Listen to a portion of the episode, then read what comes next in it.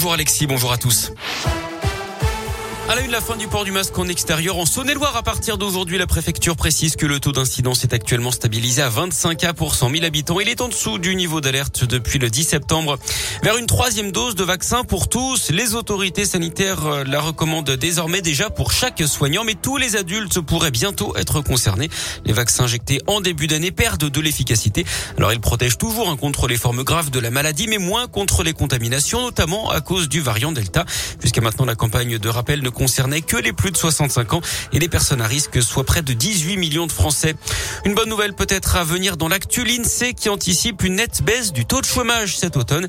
Il passerait de 8 à 7,6%.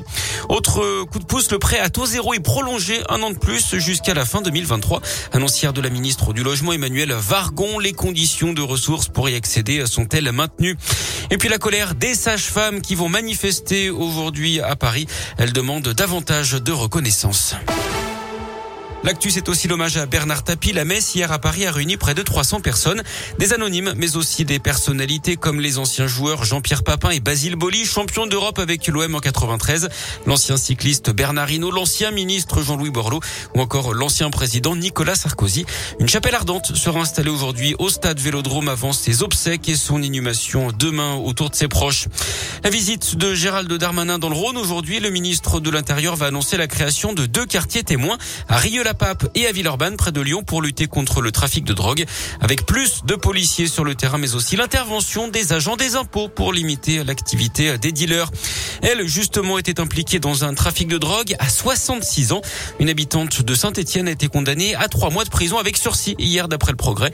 Elle avait mis son appartement à disposition pour que les dealers puissent conditionner leurs marchandises, une nourrice, hein, comme on dit. Elle écope également de 600 euros d'amende. Les suites du cambriolage à la maison, trois gros à dans le Rouennais. Il y avait, euh, il avait eu lieu trois semaines seulement après le décès du chef triplement étoilé il y a un an. Après un an d'enquête, justement, les policiers ont interpellé le dernier membre du trio soupçonné des faits d'après le progrès. Les trois hommes seront jugés en mars prochain. Dans l'actu également, la page Facebook de la préfecture de l'Impiraté. Le compte a été temporairement fermé après une attaque fin septembre. Des utilisateurs avaient signalé que des vidéos de jeux en ligne avaient été publiées sans le consentement de la préfecture d'après le progrès. On ne sait pas si la page va refaire surface. En attendant, la communication se fait sur Twitter.